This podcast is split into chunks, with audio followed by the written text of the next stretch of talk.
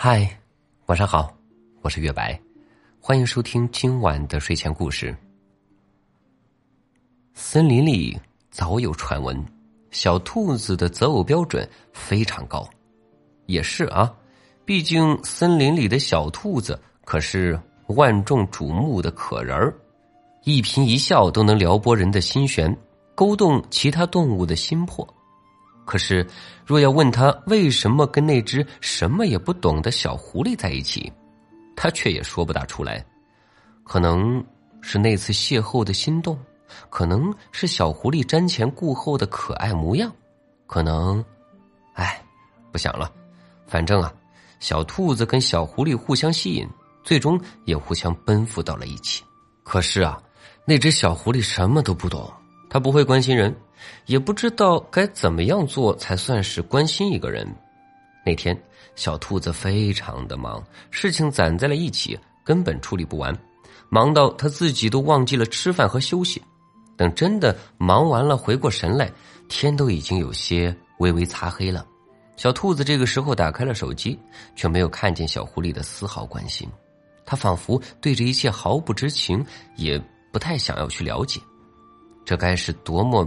让小兔子不舒服的事情啊，他分明应该要求更多，可是连最基本的关心都没有办法得到。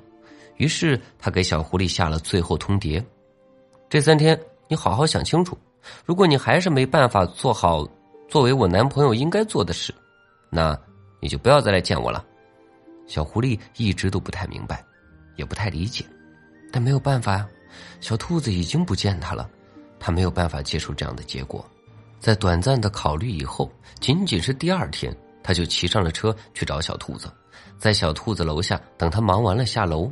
小兔子看见因为没有休息好的小狐狸满脸疲惫的站在自己楼下，心里抽的痛了一下。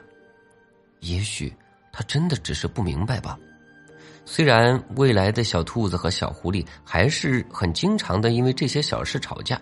虽然小狐狸真的很多事情都不理解，也不知道该怎么去关心小兔子，但小狐狸真的很喜欢啊，他很珍惜跟小兔子在一起的每天的时光。他虽然改得很慢，但是他真的在努力。可是积攒了太多的问题，终究还是会让人疲惫。小狐狸几乎不多说什么，小兔子骂他，他就听着慢慢做。可是情侣的磨合得是双向的。他不可能把两个人不适合的地方全都改掉，因为他是一个人，而恋爱是两个人的事情。小兔子，你知道吗？嗯，小兔子很奇怪，这是小狐狸很难得的用这种语气跟自己说话。其实你发脾气的样子也很可爱。